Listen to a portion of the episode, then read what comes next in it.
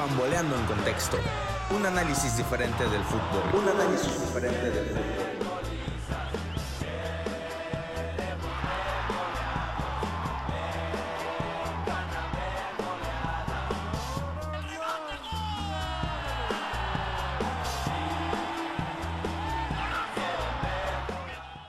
Hola, ¿qué tal amigos? Sean muy bienvenidos a su podcast Pamboleando en Contexto. El día de hoy tenemos alfombra roja y caravana porque nos acompaña un gran amigo mío y un aficionado del fútbol como yo, mi amigo Mario Jara. Hola, ¿qué tal? Muy buenas noches, León. Muchas gracias por invitarme. Es un placer para mí estar aquí y pues charlar contigo de algo que nos gusta mucho como es el fútbol. Así es, Mario. Algo de lo que somos muy aficionados los dos, el fútbol. Y el día de hoy tenemos un tema pues bastante debatible. El día de hoy, para no hacer un podcast, un capítulo tan largo, vamos a poner cronómetro y vamos a hablar de dos temas muy importantes. Pelé y Maradona y por qué Hugo Sánchez no fue tan grande como ellos. Yo, yo soy partidario de Maradona, sinceramente. Esa Copa de México 86, wow. La verdad que por todo el contexto que hubo dentro de eso, yo me considero muy maradonista. No, yo en lo personal, yo a mí Pelé, Pelé, o sea, fue para mí también se coronó en México en 1970. No hay que Eh, es cierto, lo- los dos se coronaron en México. Sí, Sí, ambos, sí, sí. ambos en México. Pero a mí en lo personal, Pelé me agrada más. ¿Por qué? Porque más que nada, fuera y dentro de la cancha fue un personaje que siempre se debe respetar. Un jugador muy limpio, persona muy limpia, pulcra, íntegra. Entonces, al final de cuentas, para mí, Pelé, no voy a negar. Figura que más, Sí, figura sí, más. claro, claro. Para mí, Pelé, bueno, Maradona como jugador no tengo ninguna duda que fue muy bueno. Pero para mí, Pelé incluso fue más como jugador. Por lo que hizo fuera de la cancha, Como- ¿verdad? como hizo Ok. fuera de la cancha. Mira, yo coincido en ese punto que, que Maradona, pues no, fuera de la cancha, no fue la persona que a todos nos hubiera gustado que fuera. Fue moralmente incorrecto, tantas fiestas, tanto exceso, lo reconozco. Maradona fue un muy mal ejemplo fuera de las canchas. Pero, ¿sabes? Yo, como lo dijo él en su momento, a pesar de todo, la pelota no se mancha. Su juego, la calidad de jugador que fue. Imagínate si no hubieras usado drogas, Maradona.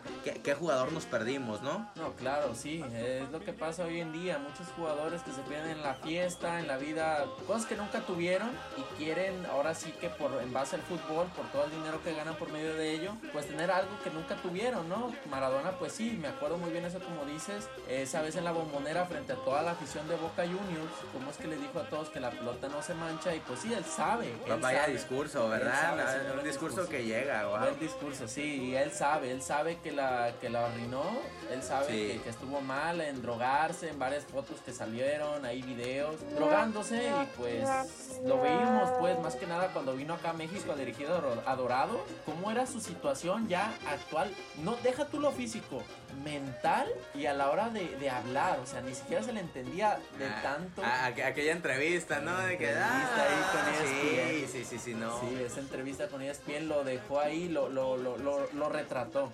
Dejó ahí expuesto Sí. contra todo el mundo. O también en el Mundial de, de Rusia 2018, aquellos octavos de final de Argentina contra Francia, cuando anotó el gol Mercado, Mercado, Mercado, que anotó el gol Gabriel Mercado. Gabriel Mercado y que todos lo vimos esos ojos, no, es que Maradona, es que sabes, a mí por eso es que me gusta tanto Maradona, por también cómo era fuera de la cancha, ok, las drogas, lo que tú quieras, pero se, se, se veía que, que Maradona, güey, vivía la... Vivía el fútbol. ve- Vivía la como dice el perro Bermúdez, vivía la intensidad del fútbol.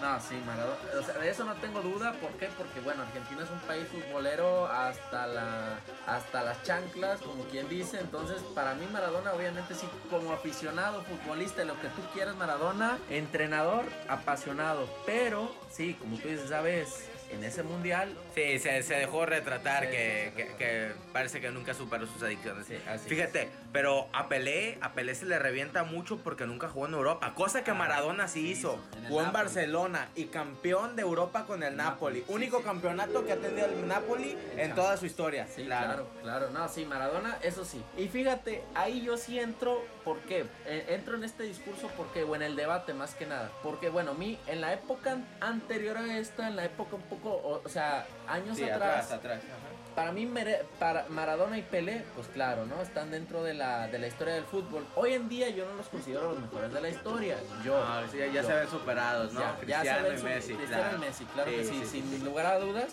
Y sí, ahí sí, ahí que, sí. Que, dudo que, que, alguien los vaya a superar, Cristiano Exactamente. Messi. Pero, pero ese es otro tema. Ese es otro tema, otro tema más grande y más polémico que hoy en día se da, porque sí, ahora hay más este, medios informativos, tecnología y todo, pues se ve más, ¿no? O sea, hay pruebas de lo, de lo que hacen. Pues mira, retomando el tema, volviendo con Pelé, que, que no se le reconoce que fue en Europa, pero sabes, en esos años que Pelé figuró de los 60 a 70, yo creo que, que en ese momento se tenía el mismo nivel tanto en Europa como en América. No es como se ve hoy en día, que ves la infraestructura europea, los clubes, la competencia, todo más fuerte. No, no, yo creo que en ese momento, pues digo, eran los inicios del fútbol, ¿no?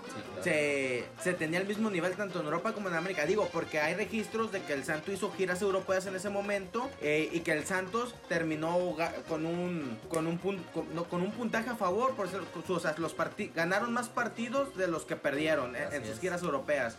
Con Pelé como la gran figura que en ese momento Pelé fue el primer super deportista porque ya se le conocían dos continentes. Exactamente. Sí sí sí reconozco que, que Pelé fue el primer super deportista sí. Pero Maradona es que Maradona pongámonos en el contexto del mundial del 86 o sea vienes de perder la guerra de las Malvinas dos años antes en el 84 o sea, el güey agarra un micrófono delante de toda la afición y dice, este partido contra Inglaterra a dedicado a todas las familias, a todas las madres que ya no, que sus hijos ya no pudieron ver este partido. O sea, güey, el contexto en el que, que Maradona fue, fue la figura de ese mundial e, es, va más allá del fútbol. El güey para mí fue un pues, ¿cómo decirlo? No político, güey, sino un, líder para su país en su momento. Fue exactamente, el güey fue el líder, tenía madera de líder. Ponerse la camiseta, decir, yo voy a jugar por los que ya no están. Wow. Ir, ir a jugar contra Inglaterra, que dos años antes les había quitado las Malvinas y ganarles, güey. Dirás tú, con, un con, la, con el gol, con el famoso gol con la mano. Pero wow, que vaya gol con la mano, güey. Sí, sí, sí, sí. Ese, esa mano fue de todos los argentinos y todos lo sabemos. La verdad. No, sí, este, bueno, así como tú lo dices, bueno, en ese tiempo, claro que sí, pues Maradona obviamente impactó más. sí, impactó más y se echó a toda que, que vaya que también peleé por el contexto que había pasado en el Mundial de Brasil 56 el maracanazo. Que, vaya, es que por eso es, por eso es que yo creo que han marcado tanta época, ¿no? Por el contexto en el que se pues, que les tocó estar en los dos. En el contexto de decir de Maradona, vengo de perder una guerra contra este equipo y pum, voy te gano el mundial, cabrón. No, pues o sea, hasta falta palabras para describir el sentimiento. O de Pelé de decir, ¿saben qué? Perdimos el mundial en nuestra casa, en Brasil 56. Pero vengo, vengo a ganarte el, el mundial de México 70 como figura.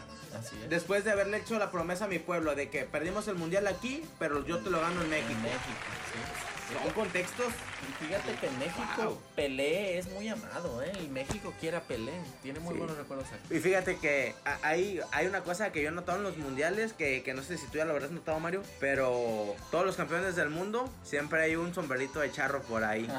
sí, claro. Sí, te recordarás aquella imagen de Pelé, ¿no? Con el sombrero de charro levantado en el México 70, a Maradona con un sombrero de charro en México 86. Para no irnos lejos, en Rusia 2018, recordarás que Benjamín Mendy cambió su camiseta por un sombrero de charro.